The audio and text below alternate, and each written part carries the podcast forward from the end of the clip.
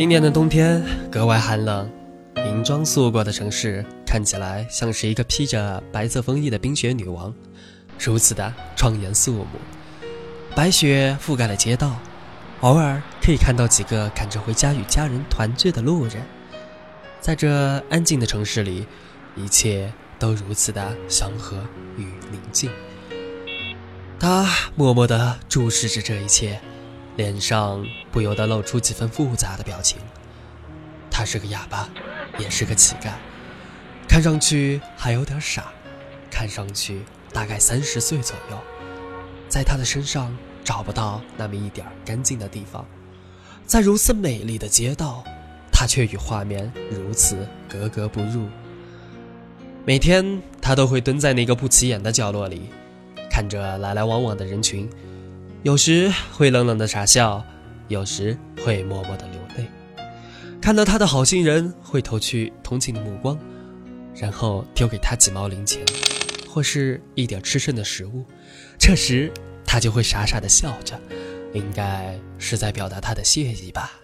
妈妈，你看，那里有一个乞丐，看着好可怜哦。我可以把我的早餐给他吃吗？当然可以。你真是个有爱心的乖孩子。小女孩来到他的跟前，当递给他一个白面馒头时，他胆怯的看着小女孩。啊，别怕，给你吃的，它已经属于你了，吃吧。小女孩说着，便把馒头塞到他的手中。他的手很脏，以至于白馒头都变成了黑馒头。他弱弱的抬起头，悄悄的看着小女孩。然后又渴望的转头，看着白面馒头。是的，它真的已经属于你了。小女孩似乎看懂了他的想法，又关心的重复了一遍，说：“快吃吧，它真的已经属于你了。”小女孩看见马路对面的妈妈正对着她微笑的招手：“婷婷，快点儿，我们要走了。”知道了，妈妈，我这就过来了。我要走了，我下次再来看你吧。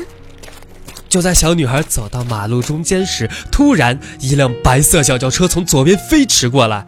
就在这千钧一发的时刻，他不知从哪里来的勇气和智慧，飞快地向小女孩奔去。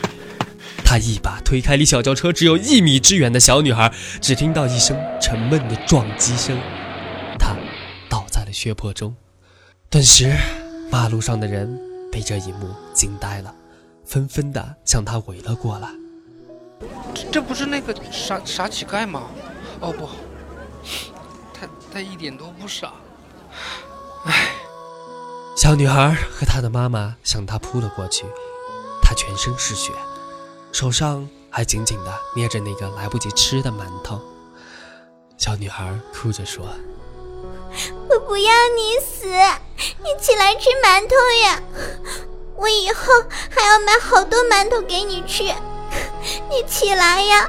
我不喜欢你躺在地上，我不喜欢你流那么多血。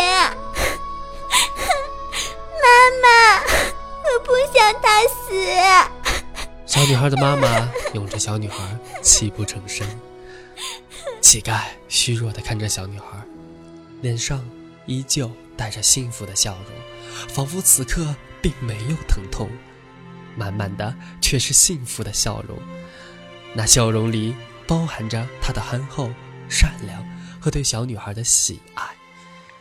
他微笑着看着女孩，慢慢的闭上了眼睛。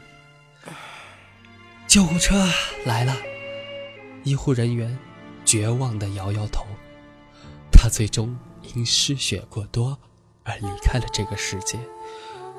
也许死亡对他而言，未必不是一种解脱，至少他是微笑着离开了这个世界。风吹着白云飘，你到哪里去了？想你的时候，哦，抬头微笑。知道不知道。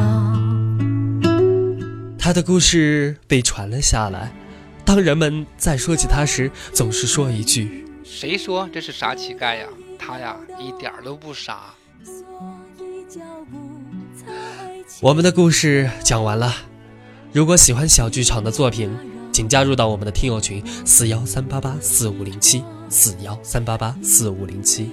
本集文编虫虫，故事讲述着晨晨，小女孩配音，剧中妈妈配音大意，后期制作虫虫。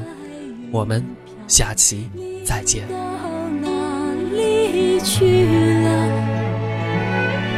想你的时候，我抬头微笑，知道不知道？